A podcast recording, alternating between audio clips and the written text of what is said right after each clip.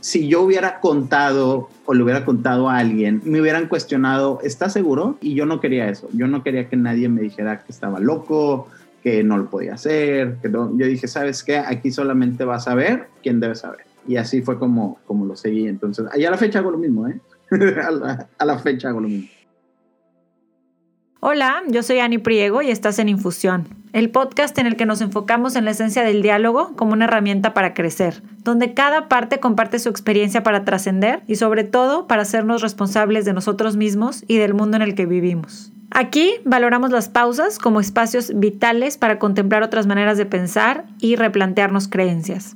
En este espacio encontrarás conversaciones con emprendedores, creativos, líderes de bienestar, cambio e impacto social. Si quieres conocer más de estos temas, entra a mi blog anabit.com. En este episodio de Infusión, follow your gut. Tienes que, a veces, a veces tienes que seguir la tripa. Tienes, cuando llega el, el, el call, este, al menos en el aspecto artístico, cuando te llega, tienes que tomar la oportunidad.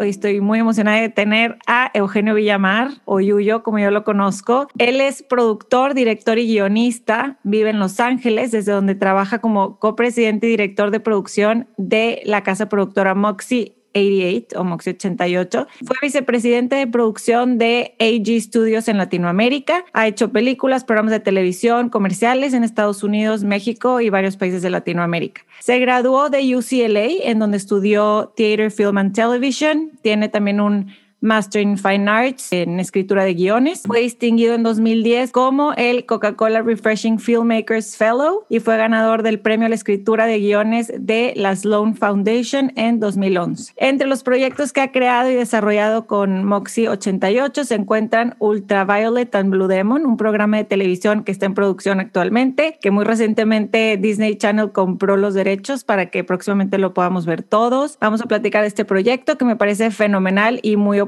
también. Yuyo, como yo le digo, escribió el guion de largometrajes como The Demon, película de superhéroes actualmente en preproducción, y programas de televisión como The Illusionist Club y Continuum, actualmente en desarrollo en importantes estudios de televisión. También como productor ha colaborado en proyectos como Desierto de Jonás Cuarón, No sé si cortarme las venas o dejarme las largas de Manolo Caro y el largometraje debut como director de Damián Bichir y además es miembro del Producers Guild of America. Bienvenido Yuyo.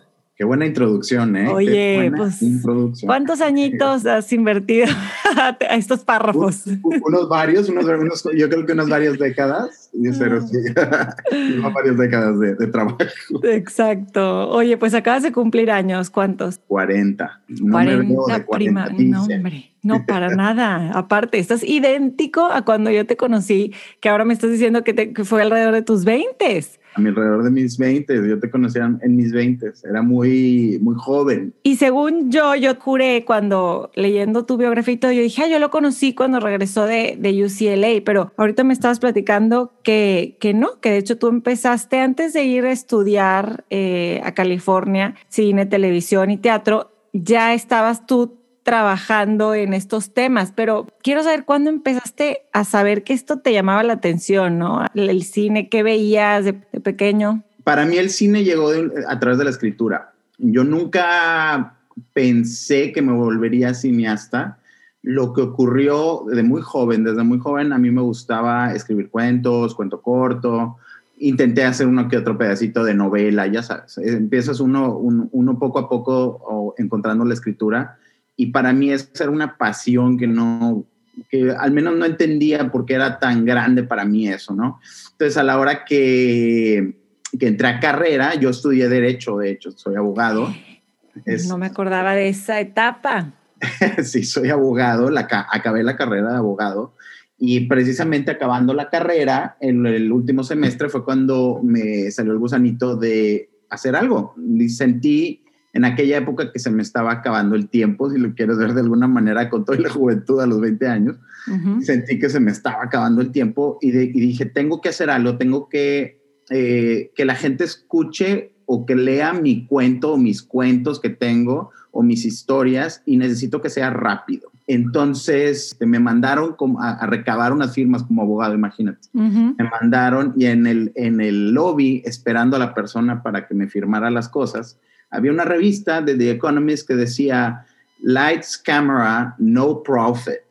Y venía este, un monstruo hecho de como muchas cámaras y dije, esto es una señal, yo voy a ser cineasta. Y esa es, mm. esa es, la razón. Mucha gente no lo sabe, la primera vez que lo cuento. ¿Qué tal? O sea, es que aparte no se te olvida, porque sí hubo un momento en ti entonces, en tu vida. Así es, y casualmente tú que estuviste en la comunicación en el TEC, eh, me fui a la biblioteca ese, ese, esa tarde y me quedé toda la tarde y toda la noche a aprender a escribir guiones. Entonces, escribí mi primer guion esa noche y es este, se llamó Atos, ese, ese que terminó volviéndose un cortometraje que fue mi primer cortometraje, mi primera producción en cine, en 16 milímetros, imagínate, sin saber qué estaba haciendo, no tenía la menor remota idea, pero ahí fue donde empezó mi carrera, porque lo hice muy bien, lo hice de manera profesional, al no saber lo que estaba haciendo, hice todo correcto, le hablé a las personas que debía hablarles y tuve mucho, mucho apoyo de muchos amigos que hoy en día son entrañables y los adoro a todos mis amigos que me ayudaron en mi carrera y, así fue como empecé. Ok, varias cosas aquí muy interesantes. Uno, pues que eso que empezaste a hacer de empezar a buscar gente que te ayudara y sin tener idea, pues es lo que hoy haces también y lo que tiene que ver mucho con producción, ¿no? Que you make things happen. Yes. que ahorita vamos a adentrarnos en ese tema. Pero te, aventaste un all-nighter, Eugenio. O sea, dijiste, ok, voy a escribir y así, sin parar. Un all-nighter, 18 hojas, era un corto, de, nuevo, no sé lo que estaba haciendo. Entonces, este, me salieron 18 hojas, una historia bastante interesante. La terminó actuando Julián Guajardo, que era un gran, gran actor de teatro, que fue maestro mío de, de, de actuación. Y este, pero sí, fue un all-nighter de 18 minutos, 18 páginas. Rascándolo un poquito, ¿por qué no estudiaste directo eh, algo que tenía que ver con esto? ¿O por qué no te habías animado más a compartir tus historias? ¿O si lo hacías? ¿O las, al menos las escribías? Bueno, fíjate que en aquella época, lo que ocurrió es que en aquella época Monterrey, tú te acordarás completamente, es que Monterrey no tenía una tradición de escritura en las, en, las escuelas, o sea, hablemos del TEC de Monterrey, la UDEM, todos esos, no tenían una tradición de escritura, de, de, carrera de escritura. Entonces dije, por ahí no va. Entonces, este, en mi familia había ya una tradición de abogados. Este, me atraía también el derecho, no creas que no. había, había, algo, algo interesante con respecto a las humanidades ahí. y, y, como no, como yo no pensaba que me iba a ir al cine, no me fui a comunicaciones. Yo nunca, ni por aquí me pasó la imagen del cine. Entonces, a pesar de que veía películas y muchas de mis referencias son de cine, ni por aquí me pasó. Entonces eh, decidí estudiar Derecho, eso fue lo que ocurrió. Y por muchos años trabajé como abogado también en una firma de abogados, por muchos, muchos años, por toda la carrera. Entonces, me, como dicen en el rancho, me enquiaceré eh, y de repente me encontré con que estoy en medio de una carrera que a lo mejor no es la mía, ¿no? Y eso fue lo que ocurrió al final de la carrera, de mi carrera de Derecho. Qué impresión, ¿eh? Cosa porque generalmente es, ay, ahí lo traigo y no lo dejas y no lo dejas, pero qué impresión que actuaste en el momento, o sea, decisión, lo, te, te llegó, fue tu intuición de que este es el momento. Llega. Y te aventaste. Follow your gut, follow your gut, tienes que, a veces, a veces tienes que seguir la tripa, tienes, cuando llega el, el, el call, este, al menos en el aspecto artístico, cuando te llega, tienes que tomar la oportunidad, no hay de otra. Y a mí me llegó muy, mágicamente, ¿no? mágicamente lo escribiste exacto como, como lo pienso, así muy, muy, pues estaba meant to be en ese momento. Ahora, ¿qué haces con, con el derecho? ¿Te haces tu corto, tu primer corto y cómo transicionas ahí o qué sigue? ¿Sabes qué fue lo, lo, lo interesante? Es que yo hice ese corto sin que nadie supiera. ¿Por qué? Porque no quería que nadie me cuestionara lo que estaba haciendo. Nadie, ni siquiera amigos o cosas así. Yo voy a hacer mi corto. Y lo que ocurrió es que la gente se enteró por la prensa porque el corto le fue muy bien. Sí, me acuerdo del nombre ahorita que dijiste. El corto salió en, en el Festival de, de, Cine de Monterrey, ahí fue donde se estrenó, en la Cineteca de Nuevo León, y, y le hicieron mucha prensa. Eh, tuve la suerte de que salió, salió por todos lados, el, el Reforma me, apoyó mucho, el, el, Norte me apoyó muchísimo, y, este, y al corto le fue muy bien. Entonces mi mamá, mi familia, todos se enteraron por la prensa. No lo puedo creer. Así es. de que mi hijo hizo esto. Así es, o sea, yo, mi mamá se enteró por las noticias en la televisión, porque me entrevistaron en, en, en televisión y, y, mi mamá fue como, imagínate, o sea, aquella época eran tenían los early 20s, fue como, ¿qué está pasando? ¿no? Entonces, este, y así fue como salió. Pero si yo hubiera contado o le hubiera contado a alguien, me hubieran, me hubieran cuestionado, ¿estás seguro? Estás, eh, y, y, yo no quería eso, yo no quería que nadie me dijera que estaba loco, que no lo podía hacer, que no, yo dije, ¿sabes qué? Aquí solamente vas a ver quién debe saber. Y así fue como, como lo seguí. Entonces, allá a la fecha hago lo mismo, ¿eh? a, la, fecha hago lo mismo. Pienso que, que, es una manera como de protegerte, como de ya confiar mucho en ti, tener mucha confianza en tu intuición, en tu talento, en que sabes lo que quieres hacer y también sabes que de alguna manera te va a afectar lo que te van a decir la gente que te quiere. Entonces te... Así es. Así es. Te protege. Y que, ya después uno, yo, yo, tuve que hacer la transición de abandonar la carrera de Derecho porque no la había abandonado. Seguía trabajando como a un graduado y demás. Trabajé todavía un año de abogado y todavía tuve que ir por el proceso de explicarle a la familia, porque al final de cuentas es tu, es tu familia y es tu, es tu gente y tienes que explicarles el, el, el cómo radicalmente cambiaste de un lado hacia el otro, ¿no? Entonces, este, tuve que ir por todo ese proceso y es un proceso complicado que ya después, que ya en, en, retrospectiva, dices, sí fue muy fuerte emocionalmente el, el, el, cargar eso, más en una familia como la mía que es muy tradicional, regia, este, con muchos valores y demás, entonces pues de repente es como, mueve el tapete y, y, pues platica de eso con ellos. Pero pues bueno, pues ya pasó, renuncia, yo tuve que renunciar a mi trabajo de abogado y eso fue, fue muy, fue toda una experiencia, fue toda una experiencia. Y ahí entra el clásico, a ver, pero tienes tu dinerito, tu trabajo, tu carrera, ahora cómo vas a ganar dinero, cómo vas a, cómo empiezas a, hacer esta nueva carrera ahora. Me imagino que esa es la cuestión más también muy en esos momentos cuando te mueves de algo fijo por algo creativo, que no hay algo dinero inmediato de por medio o un negocio ya armado, ¿cómo, cómo le haces? Tuve la suerte cuando, cuando me está...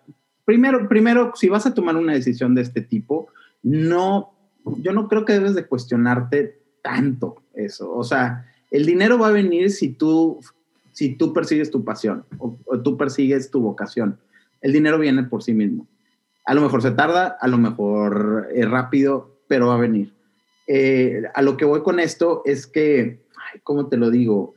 Si es que te tenías, te tenías que aventar, te tenías que, lo tenías que hacer sin, sin, sin pensarlo, no, no, había, no había de otra manera. Pero tuve la suerte cuando yo hice esa transición, fue cuando conocí a mi socio de la Chulita Films, cuando la abrimos, ya teníamos un cliente, este, que era una agencia de publicidad. Fue casi inmediato, o sea, casi fue, te estoy hablando de un proceso de una semana, que ya estábamos filmando un comercial. Entonces, eso fue, no se sintió tan rudo el golpe, este, y al armar una empresa y una compañía, pues al mismo, al mismo tiempo te da la libertad, digo, ahí fue donde me volví empresario. Y aprendes, aprendes de todo. Gracias a Dios era abogado, entonces no tenía que aprender mucho, ¿no? Entonces, mínimo sabías lo que era una chequera, cómo abrir una empresa, etcétera, etcétera, ¿no? La parte de business ya, ya estaba palomeada. Ya estaba armada. y empezaste a hacer comerciales en Monterrey. Cuando yo te conocí, estabas en la Chulita Films, estaba una querida amiga la que sigo en contacto con ella, la pata, que también se dedica a producción. Wow, wow, la pata la amo. Verdad, yo también. La productora.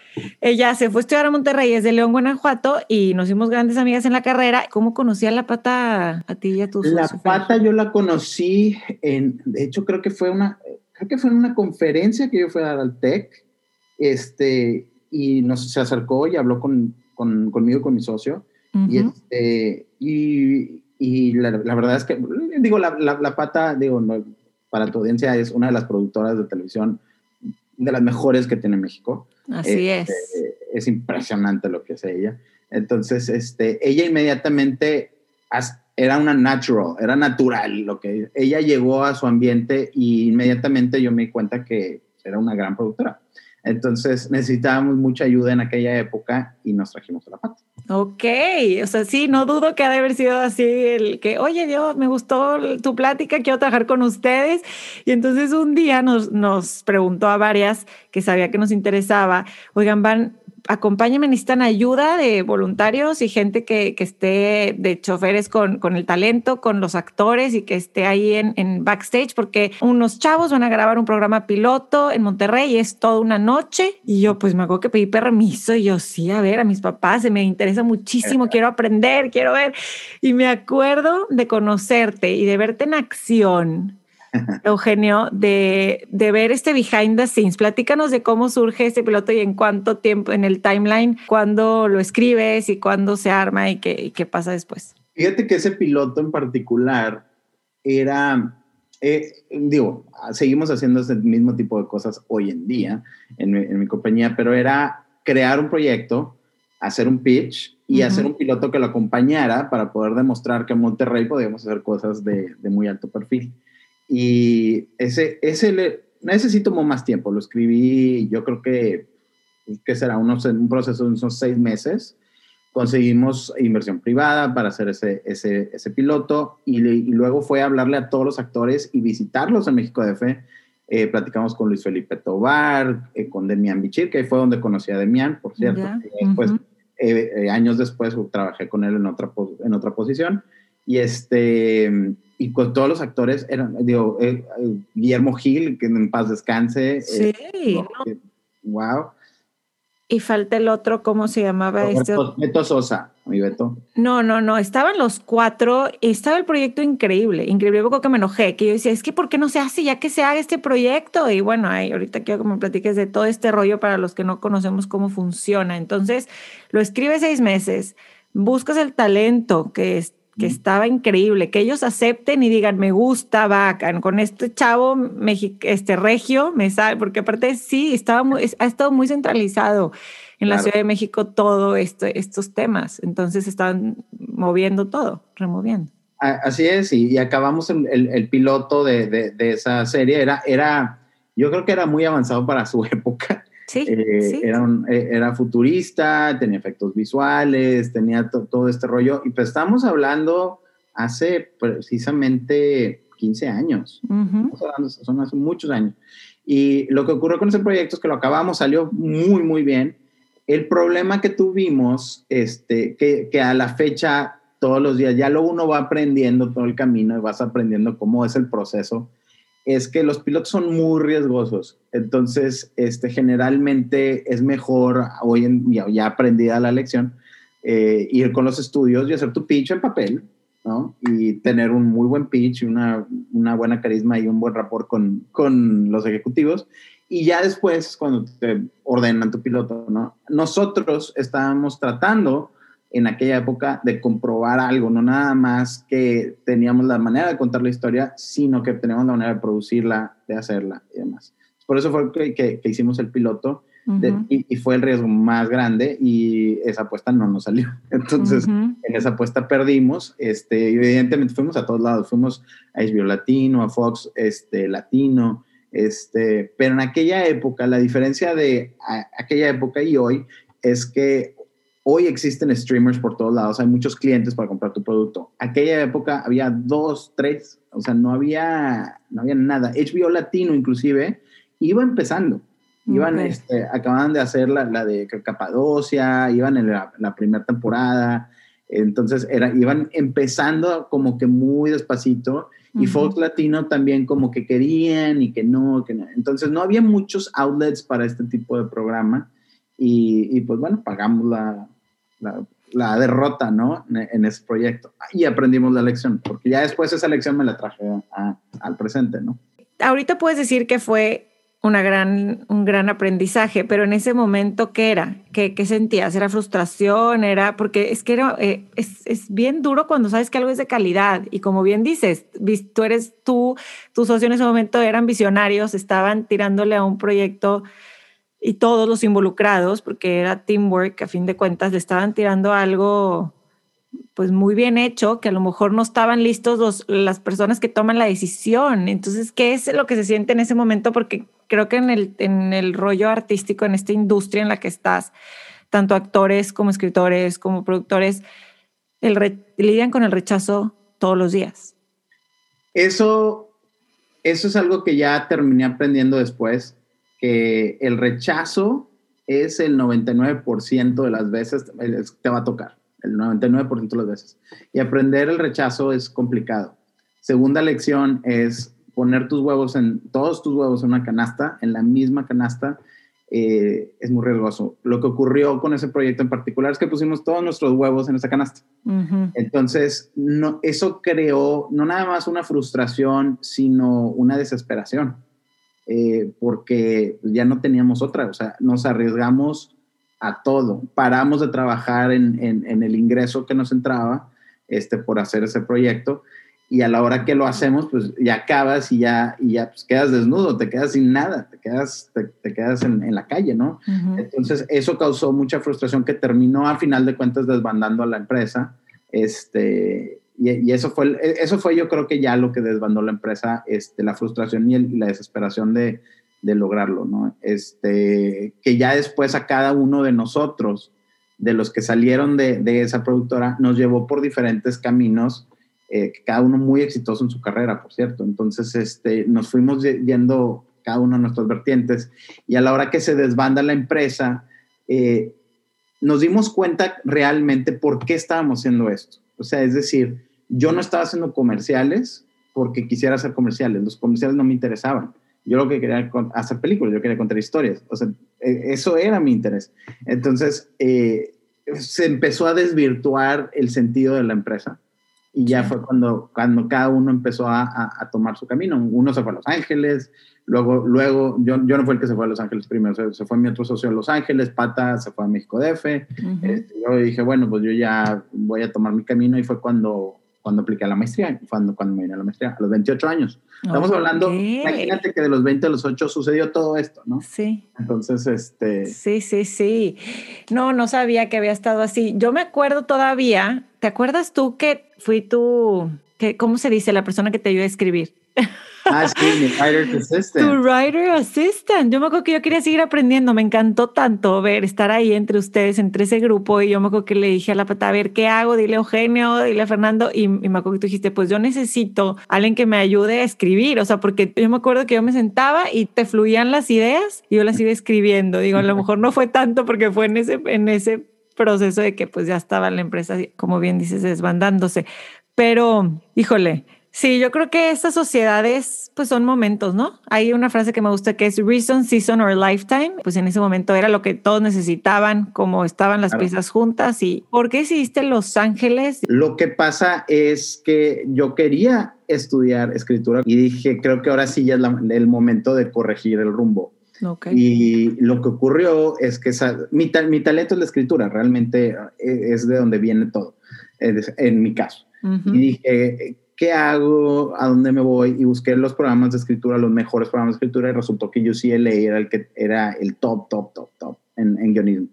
Eh, apliqué, eh, tal cual ahí en ese momento. De hecho, aceptaron mi, mi aplicación tarde, que ya, ya se me había pasado el deadline. De panzazo. De panzazo. Me dieron chance. Fui a entrevista, me entrevistaron en Nueva York porque entrevistaron en Nueva York y en Los Ángeles y, me acuerdo fue la entrevista, salí de la entrevista y a las 20 minutos me llegó el email de aceptación y dije, vámonos, ya, no lo pienses, let's go.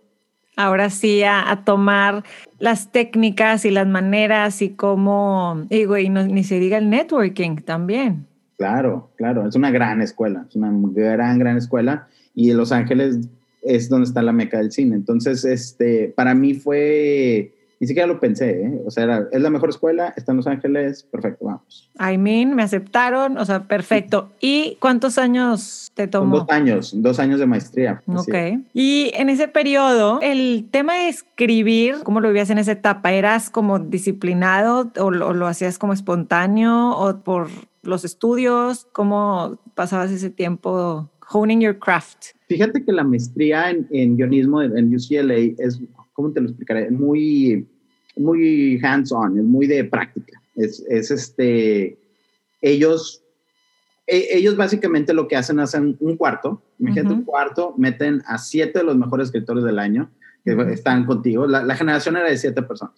Entonces agarraban, había tres generaciones y entonces tú entrabas un cuarto, le llamaban la 434, esa es la clase, y entraban siete escritores, siete sillas, y entraba el maestro, y el maestro era un mediador, realmente no, no llegaba y daba una cátedra, al menos en esa clase. Entonces llegabas y tú tenías que escribir tus hojas, leían tus hojas y luego se iban uno por uno y te criticaban tus hojas.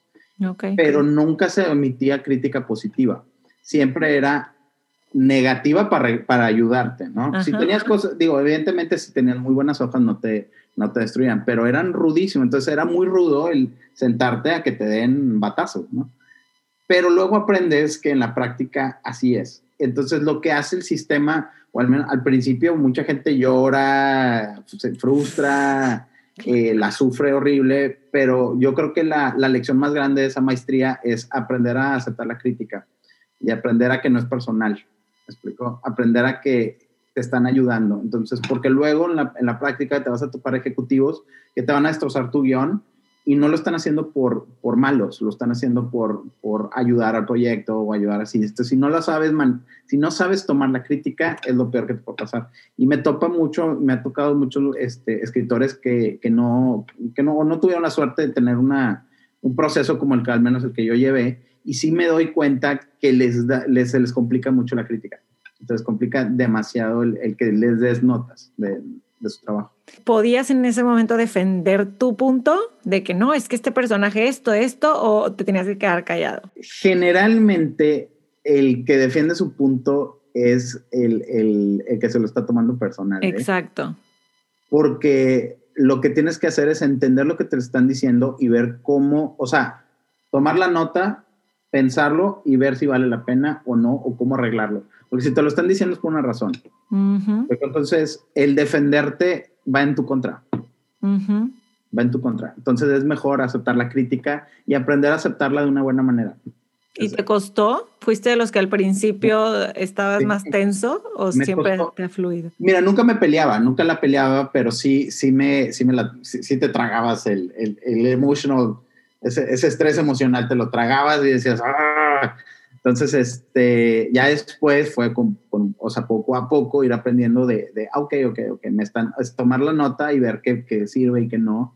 Y este, pero esa es la lección más grande, ¿eh? o sea, e, e, esa escuela lo que hace es eso.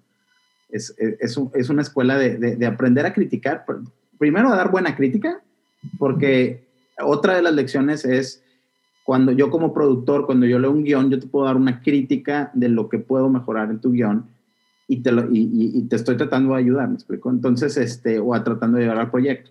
Entonces, esa es otra, son los dos lados, recibir crítica y dar crítica. Ahora, al principio comentabas, Eugenio, que eres más, o sea, que tu talento es más escritor. Pero aún así, pudiste en tu primer cortometraje, en tu primer guion ever, hacerla de, de ambos, ¿no? De escribirlo y producirlo y dirigirlo. Así es. ¿Verdad? ¿Por un momento pensaste que tenías que enfocarte en alguna de estas cosas o cómo? Porque hoy haces todo, pero ¿cómo, cómo fue en ese momento? Mira, es que es, que es, es, la, la, divina inocencia de no saber lo que uno está haciendo. eh, cuando, cuando, yo empecé, digo, yo nunca, digo, ya cuando me volví profesional en esto, eh, ya después veía a los eh, asistentes de producción y a toda esa gente, yo nunca pasé por ese proceso. Yo no, no, no, pasé por ahí. Obviamente me tocó como productor independiente. Yo cargaba los cables, yo cargaba las cajas, yo cargaba...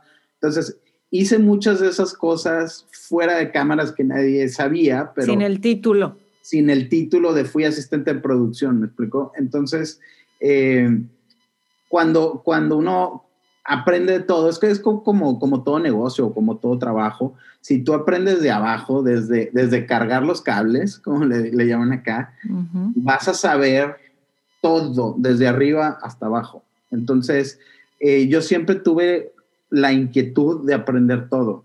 Para mí, por ejemplo, en, en, la misma escuela en UCLA, yo, estu yo estudié cinematografía junto con la escritura, forzando a la universidad que me dejara entrar a las clases porque yo quería saber cinematografía.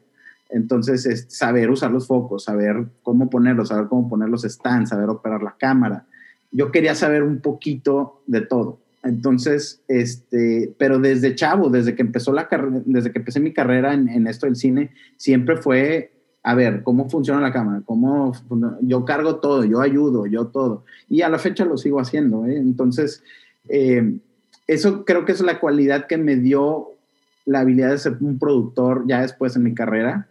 eh, esa, esa habilidad, el haber aprendido el negocio desde abajo, este, y yo lo, lo, lo, que le recomendaría, por ejemplo, a los chavos que van empezando es carguen cables, vayan a todas las producciones, carguen cables, este, ayuden, traigan, aunque te pidan algo ridículo, vayan y háganlo. Uh -huh. este, porque así es como se aprende. O sea, hay cosas que, que, están fuera del cuadro que son igual de importantes que el cuadro mismo, ¿no? Entonces, este, esa fue la, la habilidad que, que, que tuve cuando estuve en la maestría, casualmente brinqué a, para pagar las cuentas y la renta y todo lo demás, empecé a producir comerciales, que era lo que yo sabía hacer. Uh -huh. Entonces, siempre fui mi propio productor en todas las cosas, pero fue ahí donde evolucioné a producir para alguien más. Ok. Este, ya Durante sé, la carrera. En la carrera, aquí en Los Ángeles, y empecé a hacer este, un comercialito, otra cosa, y luego hice una, una película y otra película, y de repente fue que, que, ya me hablaron a hacer un video musical muy, muy grande con, un, este, con una amiga que se llama Jocelyn Hernández, que me dijo, vamos a México. Ella está estudiando en el FI. Jocelyn también, como La Pata, es una de las mejores productoras de cine. Ella, es, ella hace películas, okay. y es, este, le tengo mucho respeto y mucho cariño, y, este, y Jocelyn me dijo, vámonos a México, ayúdame con un video musical porque me están pidiendo producirlo, y necesito, necesito tu apoyo. Entonces ahí fue cuando nos fuimos y era, fue un video de Jennifer López con Wisin y Yandel. ¿Qué tal? En Acapulco, Guerrero. Enorme el video. El video era una cosa, o sea, monumental. Si lo ¿Qué? ves en YouTube es una locura. ¿Cuál es la canción? Follow the Leader. All right, okay, para buscarlo. Pero es un video de helicópteros, stones, brincos. Mega producción. Mega, mega producción, lo más grande que te puedes ocurrir. Es, es, uno de mis trabajos que estoy más orgulloso de en, en video musical. Y ahí fue donde me metí mucho a los videos musicales. ¿eh? Y empecé a hacer videos musicales por todos lados. Y, y hacía puros videos de ese tipo, explosiones, helicópteros. Todo. Y ahí fue donde aprendes otra, otra parte del negocio, pero ya fue de una manera muy profesional, ya en una liga muy, muy alta. Y, y, y me sentí muy cómodo. Ya, digamos, a la hora que tú empiezas desde abajo y vas avanzando poco a poquito, poco a poquito, y, te, y entras a la siguiente liga y te van, vas avanzando, este, vas aprendiendo a producir más grande y más grande y más grande y más grande. Todas las producciones son iguales, por cierto, ¿eh? nada más es diferentes peculiaridades. Es como la misma fórmula, pero el tamaño de, y, y, las implicaciones y como bien dices, los efectos y los, o sea, te entiendo que dices que todas son iguales, pero, pero no, sí, pero no. sí, pero no, sí, pero no. Sí, sí. Oye, el, ¿tienes... catering va creciendo, el catering va exacto, creciendo. Exacto, exacto, para del crew. ¿Tienes foto con J-Lo? No tengo foto con J-Lo, pero bueno. sí tengo con Wisin y Yandel, creo, por ahí. Te iba a decir, ahorita que dices el catering, es un, me, es un súper trabajo en equipo, ¿no? O sea, es, tienes que ser como productor el líder de mucha gente. ¿Cómo empiezas a, a agarrar esas habilidades para poder tú liderar un, equipos? Mira, el trabajo de producción es como la ley de Murphy. Todo te va a salir mal. Esa es la verdad. Entonces, este, y solamente tienes una chance. No, no, hay, no hay de otra. Eh, y tú lo que tienes que hacer es que sabiendo que te va a salir todo mal, es tratar de reducir el riesgo de todo lo mal que te va a salir y sacar adelante la producción, porque todo va a salir mal. O sea, partiendo de eso, qué risa. Es, si todo te va a salir mal, hagamos que salga lo mejor que podamos. Okay. Entonces, prevención es uno, yo soy muy metódico en el sentido de prevengamos antes de que venga el golpe, porque si estás prevenido, va, ya, sales adelante. Y son cosas a veces muy simples, ¿eh? es como oye, este, voy a subir al talento en una motocicleta, pues generalmente tengo una ambulancia. Claro. ¿Me explico? Pero si no la tengo y se accidenta, pues se arma, se vuelve el problema gigantesco. Cosas de ese tipo, este, uh -huh. eh, eh, o sea, tienes que ir analizando y eso también te lo da la experiencia. eh, cómo prevenir los problemas y cómo llevar a todos a la, a la, meta. Y sí, este, lo que tienes que hacer es muy organizado y dividir en cabezas tu, tus obligaciones. Entonces yo siempre ponía cabezas que me tomó mucho tiempo encontrar, que yo tenía mucha, mucha confianza en ellos. Este, y a la hora que tienes gente en la que confías, ya te puedes, puedes descansar un poquito de que delegaste a esa persona lo correcto. Claro. Eh, es mucho de delegar, ¿eh? es, una, es militar, nuestro proceso es casi militar.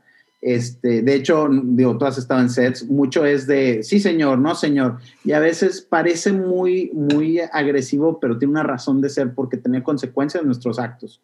Este, desde que te paso un lente de un millón de dólares y te digo, ¿lo tienes? Me tienes que decir, sí señor, para ver si el que lo tengas, ¿no? Porque uh -huh. se te cae y se rompe y pues ya todos perdimos, ¿no? Este, se acabó el día y ya no hay lente para la cámara.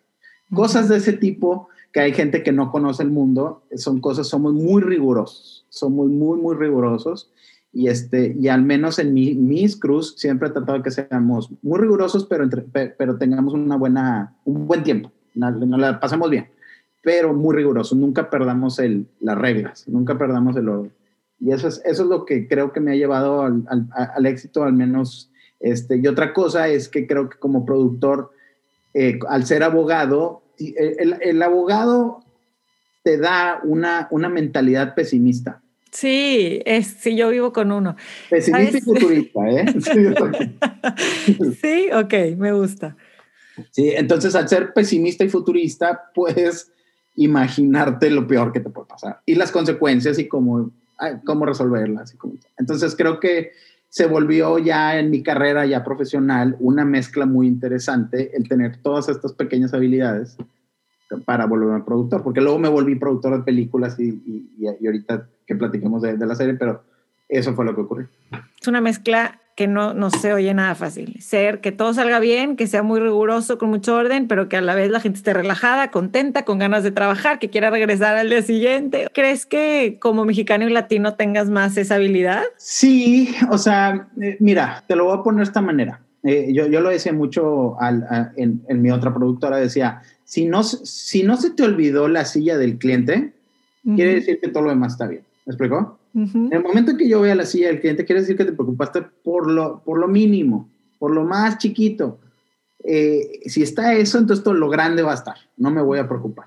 Muy entonces, aquí es, lo, aquí es, lo, mismo. Todas las producciones, me, es, es, como una fiesta. Te, estás armando una fiesta. Estás como si, imagínate que estás armando una boda. Uh -huh. Y tienes una chance que te salga bien. Pero la boda te puede salir, imagínate, la boda te puede salir todo mal. El padre puede no venir, la, la iglesia está cerrada, te puede, mil cosas. Es lo mismo, es, uh -huh. es, es, este inmediato. Entonces, este es similar, es casualmente similar que tienes una chance de sacar esto adelante este, con, con los recursos que tienes y, y, llevar esto así. Entonces, una vez que armas la fiesta, ya puedes descansar. O sea, si tú, yo siempre les digo a, a mi crew que si tú me ves relajado tomando cafecito en, en el día del rodaje, uh -huh. yo hice mi trabajo correctamente. Uh -huh. Si me ves corriendo, apagando fuegos, quiere decir que, quiere decir que mi trabajo es pésimo. Entonces, sí. esa es mi filosofía. Sí, y qué interesante porque los que están escuchando esto y pues no sabemos mucho, la verdad, de, de poco sabemos de todo lo que hay detrás y el esfuerzo que hay para que nosotros veamos un programa en televisión, una película, Cuéntame un poquito de cómo inicias esta nueva casa productora. Lo que ocurrió con, con cuando me fui a Moxie, yo estaba en, en, en, la, en otro estudio que se llamaba G Studios uh -huh. y, este, y ahí fue donde hicimos, no sé si cortarme las venas o dejarme las largas, todo ese rollo. Este, esa productora era enorme, enorme. O sea, teníamos cerca de 200 empleados en cuatro países. Era una locura. Y yo me terminé yendo a Nueva Orleans, abrí la sección de, de, Estados Unidos a filmar dos películas en la ciudad de Nueva Orleans. Y estando ahí dije, creo que ya, yo ya estaba burned out, yo ya, yo ya estaba cansado, ya me quería, yo ya me quería regresar a Los Ángeles, porque yo, yo la razón, ahorita hablando del video musical de, de Jennifer López, uh -huh. yo fui nada más por ese video, yo no iba a quedarme a México. Ok. Siempre y, desde la carrera terminaste ya muy, y la maestría, terminaste muy convencido de que eh, te ibas a quedar en Los Ángeles. Sí, porque yo veía mi carrera hacia allá como escritor, como director, como productor. Yo siempre veía mi carrera hacia Los Ángeles, pero cuando me voy a México, me topo con este proyecto que era, era abrir el estudio más grande de Latinoamérica. Y te estoy hablando que cuando éramos tres, tres, cuatro personas. Oh, este, se volvió de 200 personas en un proceso de como del 2011 al 2015, como cinco años. Este, se volvió enorme. Entonces, cuando yo ya estaba en Nuevo León, yo ya, yo ya estaba burnout, yo ya, yo ya me quería regresar a, a, mi casa a Los Ángeles. Imagínate, cinco años fuera, yo ya que no había regresado a Los Ángeles. Dije, ¿sabes que Ya, creo que ya es el momento, creo que ya, yo ya sentía que ya había cumplido mi, pues mi meta o mi, o mi avance en esa empresa. O sea, yo ya no sentía que había más crecimiento y decidí regresar a Los Ángeles este, y renuncié a la empresa primero. Me fui a Los Ángeles, así como, como te digo que tomo las decisiones de te avientas y vas. Sí. Es lo mismo renuncié, vámonos y vamos a ver qué, a ver, a ver qué ocurre. Y ahí fue donde conocí a mi socio Dan, Dan Carrillo, y, este, y teníamos metas en comunes, o sea, los dos somos directores, escritores, este, de hecho somos, somos equipo de escritores, este, los dos, los dos este, somos, firmamos juntos, este, trabajamos guiones eh, en conjunto. Y, este, y decidimos formar nuestra empresa. Y el tema de la empresa, lo, lo que evolucionó, porque no empezó así, Empezó como una productora como tal cual y luego yo siempre le preguntaba a mi socio, bueno, ¿cuál es, cuál es el objetivo de nuestra empresa? O sea, ¿qué nos hace diferentes a la productora? Este, y el tema es que nunca lo, o sea, no lo encontramos, no lo encontramos y lo fuimos encontrando al final. Y ah, en este último año y en estos últimos años fue que nosotros nos dedicamos al desarrollo de propiedad intelectual generalmente latina en un wrapper, si lo quieres ver, o en una, en un, este... Eh, en una envoltura de, de cine americano.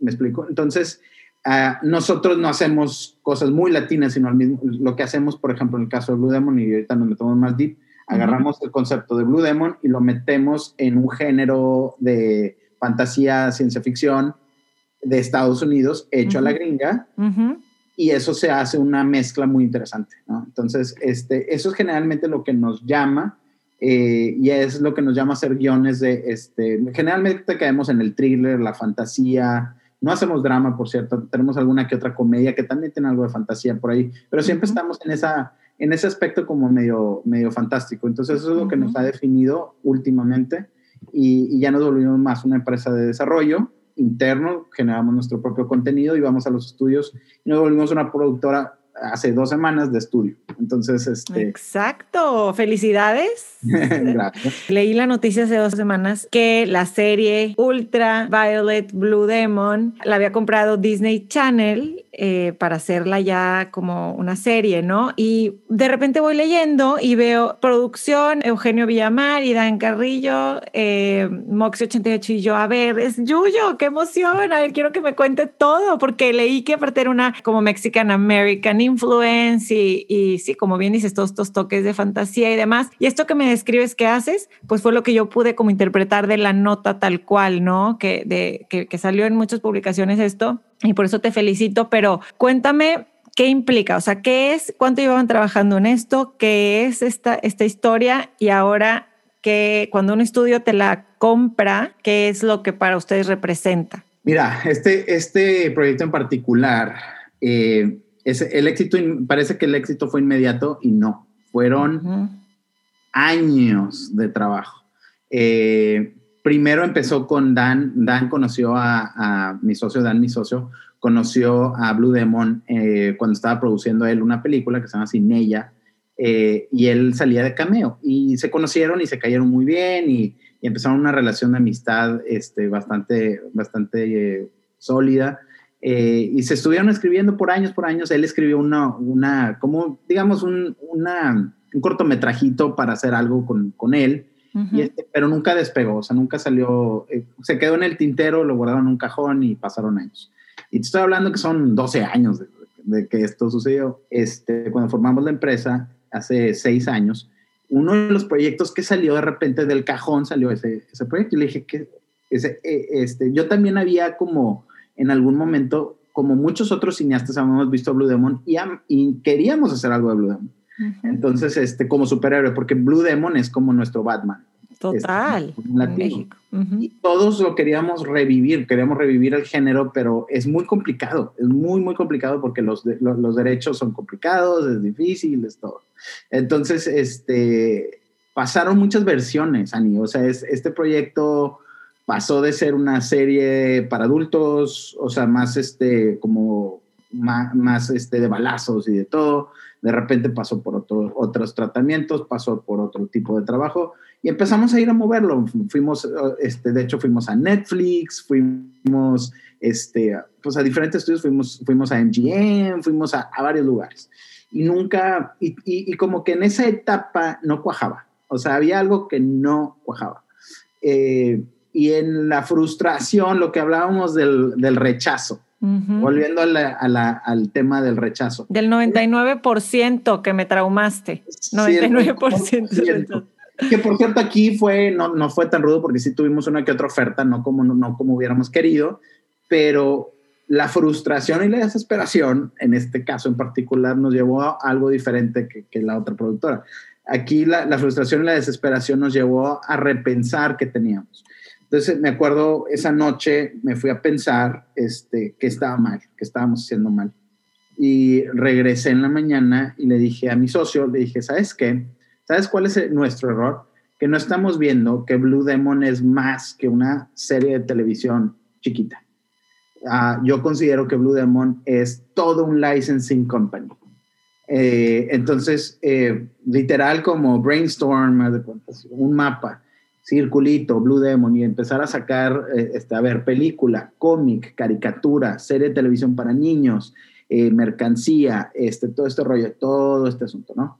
Entonces, este, dije, realmente lo que está ocurriendo es que Blue Demon Jr., que, que ya en este momento ya era nuestro amigo, o, al menos, ya, digo, ya era amigo de Dan, pero ya era mi amigo personal, este, que, que lo quiero mucho, ya es un hermano, hermano, hermano, este, yo lo que dije, ¿sabes qué? Es que la marca de Blue Demon y el personaje Blue Demon no está siendo explotado como debería. Este, está, eh, hay que llevarlo a nivel internacional. Y para llevarlo a nivel internacional no te puedes quedar con un solo, un, solo producto. Hay que hacer todo un licensing company. Entonces platicamos con él. este, y, la verdad, tuvo, pues la verdad se aventó, ¿eh? porque tuvo la confianza en nosotros, este, confió en nosotros este, y lo, y lo llevamos a este punto, ¿no? Entonces, eh, para nosotros también fue una responsabilidad enorme que no te imaginas este, llevarlo a, la meta. Fue una, una, responsabilidad de un lado y del otro lado una confianza. Entonces, eso fue lo que hicimos. Y una de las patitas de esa historia fue eh, la serie de niños. Okay casualmente lo que traemos, porque también tenemos una versión de una película que ya viene, ya está, ya está escrita y todo, que se llama The Demon, por cierto. Ok, está así para adultos. Esa es, esa es, la versión para adultos. este, y lo que ocurrió es que estábamos moviendo The Demon, estábamos yendo de estudio en estudio cuando Disney nos da la cita. Y estando en el lobby precisamente de, Disney Channel, en el lobby eh, que tienen, tienen abajo un, un Starbucks, tienen ahí un cafecito, este, empecé a ver con Dan que estaba lleno de pósters de los shows y todos eran niñas. Todos eran niñas, todos los shows eran de niñas. Le dije a Dan, ¿sabes qué? Hay que escribir algo ahorita en una servilleta o algo de niña con Blue Demon, porque aquí, o sea, evidentemente la película de adultos no la van a comprar. Entonces, este, subimos, dicho y hecho, y a lo que llegamos dijimos, bueno, pues empezamos por esto, o sea, ya les contamos toda la historia, licensing company, tenemos una versión de película y demás. Y, este, y llevamos precisamente a Blue Demon Jr., al que fue muy divertido llevarlo, por cierto. Y, este, y lo llevamos a la junta y eran todos los top executives de, de, Disney. De Disney. Y, y, y, como que los veíamos como que no estaba trabajando y pues sacamos la servilleta. Que hace 10 minutos que la idea es... Dice, dice, ah, pero traigo esta idea, este, de una niña, que es la sobrina, que lo hacemos como que tiene todos superpoderes, Blue nos revivimos el género, Blue Demon sale como Blue Demon y es el entrenador o el, que entrena a la superhéroe que es su sobrina, que hereda la máscara, la siguiente generación, y le heredaron de su abuelo, y ahí viene todo, el, todo, el, todo ese, e, ese asunto. Eso fue lo que pichamos. Y es una niña, 13 años, secundaria, sus problemas, coming of age, todo ese rollo, y ahí estaba la servilleta literal como palabras. Y así fue lo que, lo que hicimos y ahí literal fue, no se vayan, no se vayan, vamos a darles una oferta. Wow, no te, o sea, saliste de ahí ya, salieron de ahí con, con una oferta. Una oferta, tal cual. Así es como se vende una serie, ¿eh? Eso es, eso es, esa es la lección aprendida. Esa es la, la, y ya después fue un proceso muy largo, nos echamos dos años, de hecho, de, de proceso, porque los contratos eran muy complicados, uh -huh. porque Disney generalmente te compra y ya tú te vas a tu casa. Okay. Aquí no, porque el problema que teníamos con Blue Demon es que Blue Demon, él es Blue Demon, no hay nadie más. Exacto. Entonces, y su, le, no le puedes quitar la máscara. O sea, no hay manera en que te pueda vender la máscara. ¿Me explicó?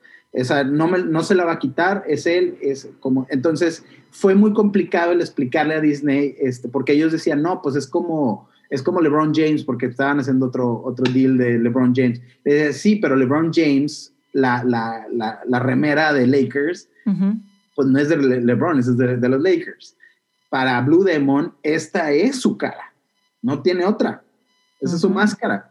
Entonces, este, fue muy difícil explicarle a los abogados americanos. Entonces, nos tardamos mucho tiempo, logramos hacer un, una buen, un buen proceso de licencia y ya, hicimos esto y vámonos a piloto y a como íbamos arrancando, en marzo del año 2020, ya estamos siete días de rodar cuando cuarentena, se cierra uh -huh. la ciudad y nos mandan a nuestras casas. Todos, este, imagínate, tuvimos que correr a todo el mundo y fue muy triste porque no sabíamos cuándo íbamos a volver o si íbamos a volver a ever. Este, pero pues ya, ya íbamos, ya íbamos meses de, de, de, de preproducción, imagínate, estábamos a siete días de rodar y pues fue hasta octubre, que fue el que nos reactivamos, y con unas, un protocolo súper agresivo, nos este, testeaban cada, cada eh, tres veces a la semana a todo el crew, a todo el crew, y tenemos secciones de, de set que, que, había personas que no podían estar, hay personas que sí podían estar, etcétera, etcétera. Súper diligentes. Súper diligentes, y fue que filmamos en octubre y acabamos el piloto en diciembre y ya terminamos y recibimos y acabamos de recibir la orden de, de, temporada. Una temporada, ¿cuántos episodios? Fíjate que ellos van generalmente por 20 episodios, uh -huh. este, porque se van de, de, back to back, este, los, los quieren hacer porque precisamente la niña va creciendo rápido. Porque okay. Scarlett, nuestra actriz, este, uh -huh. tiene 12 y va a cumplir 13, creo y este y pues no te queda mucho tiempo tienes que claro es que sí a mí me impacta ver a sobrinas como de repente de las ya están muy muy diferentes. Pues mis hijos tienen yo tengo dos hombres de 8 y 6 y entonces a, ah, ven conocen a, a, esta actriz por por Bunked por un claro claro. por, por este programa que, que descubrieron con, con unas sobrinas justo y y les encanta y entonces ahora ya, ya les voy a, no hombre, ya, qué emoción verla cuando esté con mis hijos, Eugenio, qué padre. Va a ser precisamente el mercado de tus hijos, de la edad de tus hijos, va, uh -huh. ese va a ser nuestro mercado. Perfecto. El piloto está muy entretenido, está muy, muy divertido, es comedia, es comedia, acción, es este, lo que le llaman los americanos single camera, es como película, y, este, y nunca se había visto a Blue Demon de esa manera.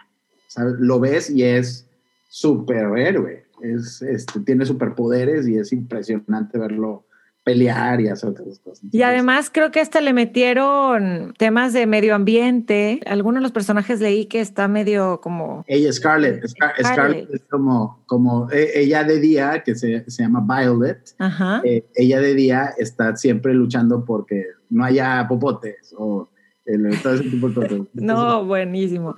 Qué interesante cuando tienes que hacer tus pitch. Nadie sabe que eres abogado, ¿verdad, Eugenia? Nadie o te sabe. preguntan. Fíjate que nadie sabe y me encanta y me encanta que no lo sepan, porque a veces entro a cuartos de, de ejecutivos que, que este, empiezan a hablar o con, cuando hablo con agentes o managers además y a veces me hago el me hago me hago el desentendido hasta cuando me tengo que abrir la voz y ahí es cuando sale el abogado y es como Claro. Entonces, usas al abogado cuando debes usarlo y este y me encanta, me encanta, me encanta a veces saber, a veces a veces es, es, es una es una cruz y es una bendición al mismo tiempo.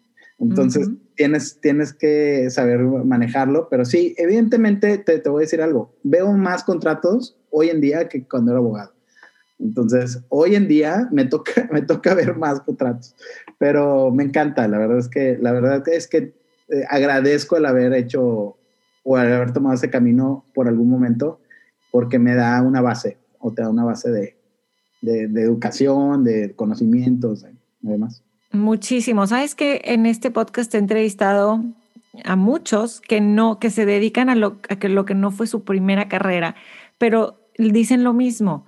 Es que fue una, en ese momento no, no estaba yo lista o, no creía que iba por ahí, pero me dio todo esto, me dio todas estas tablas, todos estos conocimientos. Yo sería feliz de ser tu socia si, tu, si mi partner es, abogado. O sea, claro, tiene muchas ventajas, pero como tú dices, a ti, para ti. Sí, sí, sí. Dan se aprovecha. Dan, mi socio, se aprovecha. Claro. Se aprovecha cañón, pero bueno. Claro, confía, confía. Bueno, entonces ahí está, o sea, ese trabajo que nosotros vemos terminado, pulidito, listo, empaquetadito por todo lo que tiene que pasar y es todo, o sea, yo oigo mucho porque me encantan estos temas, es que esta película, ¿qué tal la película de Get Out? que estuvo cuánto tiempo el guion ahí guardado, nadie, nunca iba a salir nada. No, o sea, me, impresiona cómo va evolucionando, cómo la, pero la importancia de, seguirlo, de seguirlo escribiendo. Y no, parar, no, parar. ¿Y cómo confías en tus proyectos? Cuando te dicen que no y que no tantas veces, ¿cómo le haces? Mira, es que, es que y, viene con la profesión, tienes que ser muy terco, muy terco. Y todo el mundo te va a decir que eres el idiota más grande. te voy a decir algo, te voy a decir algo que, que nos pasó a Dani y a mí con el proyecto de Blue Demon. Tengo un email y ese lo voy a enmarcar un día. Y este, hablamos con una gente muy grande muy, muy grande, de los más cañones. Y, este, y hablamos, y literal lo que nos dijo es, creo que ustedes son los idiotas más grandes con los que he hablado en años. Es, Blue Demon jamás va a ver la luz. Entonces, ¿qué haces? You double down, ¿no? O sea, you double down. Entonces, este, incrementas la apuesta. Es la terquedad, es, es, este, tienes que... ¿Te da gasolina?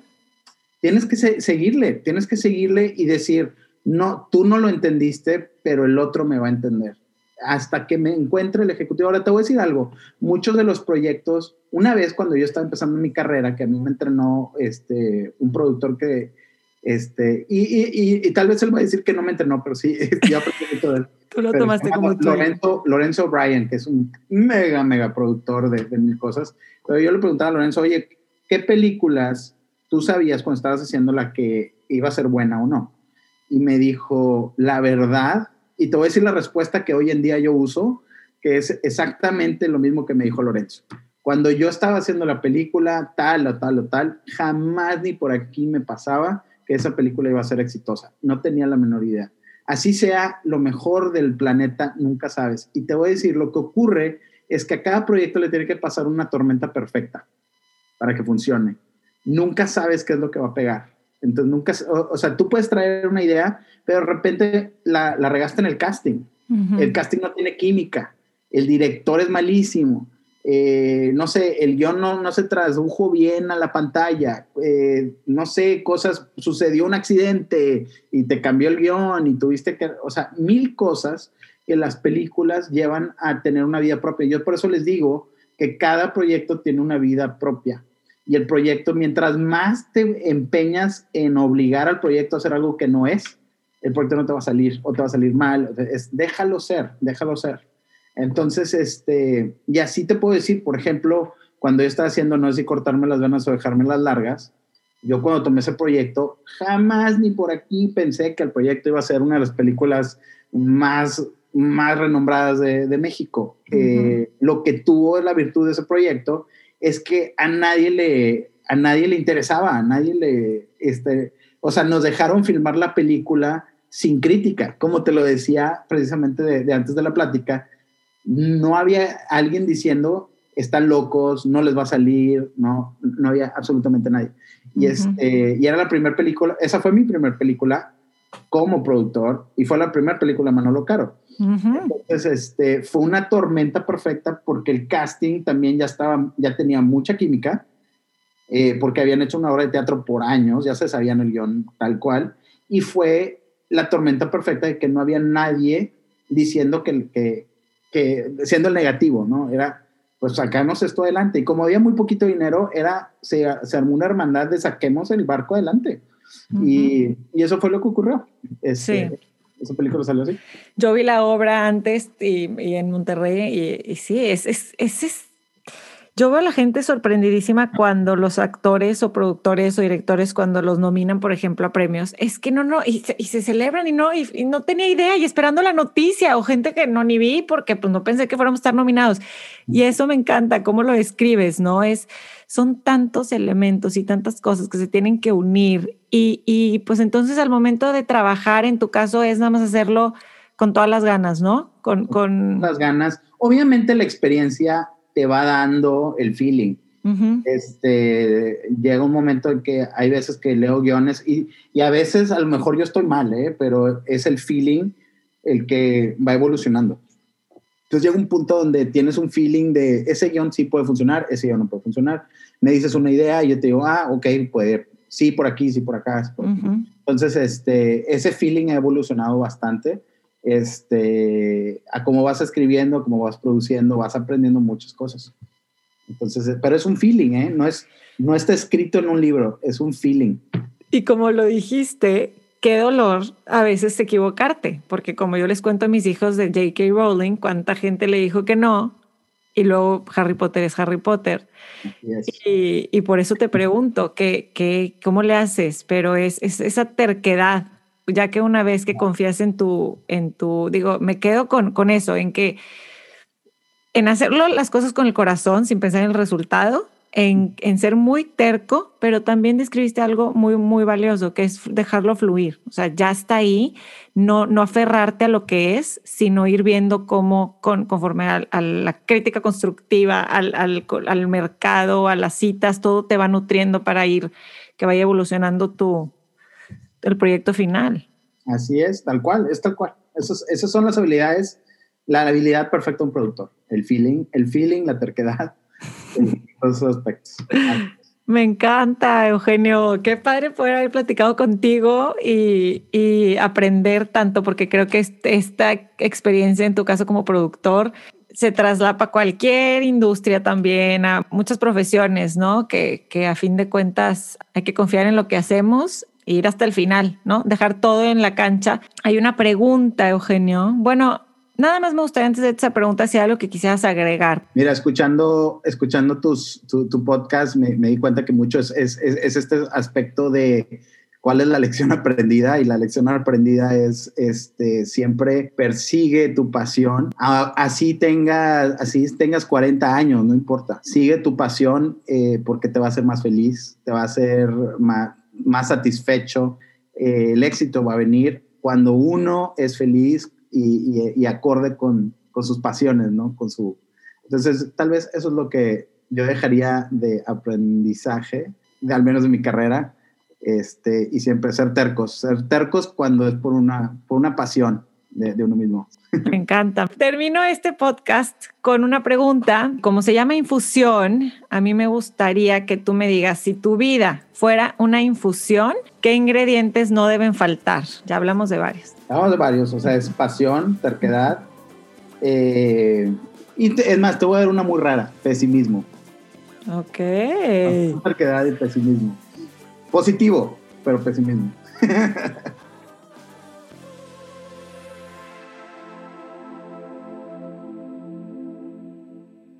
Infusionados, espero hayan disfrutado este episodio. Me quedé clavadísima con la palabra terquedad de Eugenio, porque yo como que no es una palabra que tenga mucho en mi vocabulario. A lo mejor es una actitud que sí tengo, pero no la, no la digo mucho, como que yo soy mucho de hay que ser persistentes y pienso mucho en que hay que ser persistentes y se lo digo a mis hijos, y, pero me gusta como que visualmente entender el significado de las palabras. A ver, no sé si me expliqué. Me gusta ver las definiciones de las palabras, porque así las entiendo mejor. Y entonces la diferencia, aquí tengo las definiciones, dice persistente, que sigue durando o se mantiene constante por largo tiempo. Entonces, ok, la constancia y se mantiene por largo tiempo, pero terco o terca, una persona que se mantiene firme o inamovible en su actitud, aunque se le den razones en contra o se le intente convencer para hacer otra cosa. Stubborn es la palabra en inglés. Ya después de mi clase no muy cero preparada como pueden ver y no y a lo mejor no les aportó mucho, se las quería compartir. Estos episodios me encantan porque no nada más por reconectar con, con gente que conozco, que le tengo mucho cariño, amistades que llevo mucho tiempo sin frecuentar, pero sobre todo por cómo se da el cambio de carrera de Eugenio. Y bueno, no sé, a mí no me voy a cansar yo de verdad de traerles estos episodios porque creo que si todos, si tenemos la posibilidad, voy a cambiar la, frase porque pues muchísima gente no tiene la posibilidad, pero si, si tú que estás escuchando tienes esa posibilidad de hacer eso que te gusta y convertirlo en un trabajo y hacerlo bien, pues hay que estarlo haciendo, hay que estarlo haciendo ya. Así que bueno, gracias por escuchar Infusión en Instagram. Lo encuentran como arroba infusión podcast. Les mando un abrazo. Bye bye.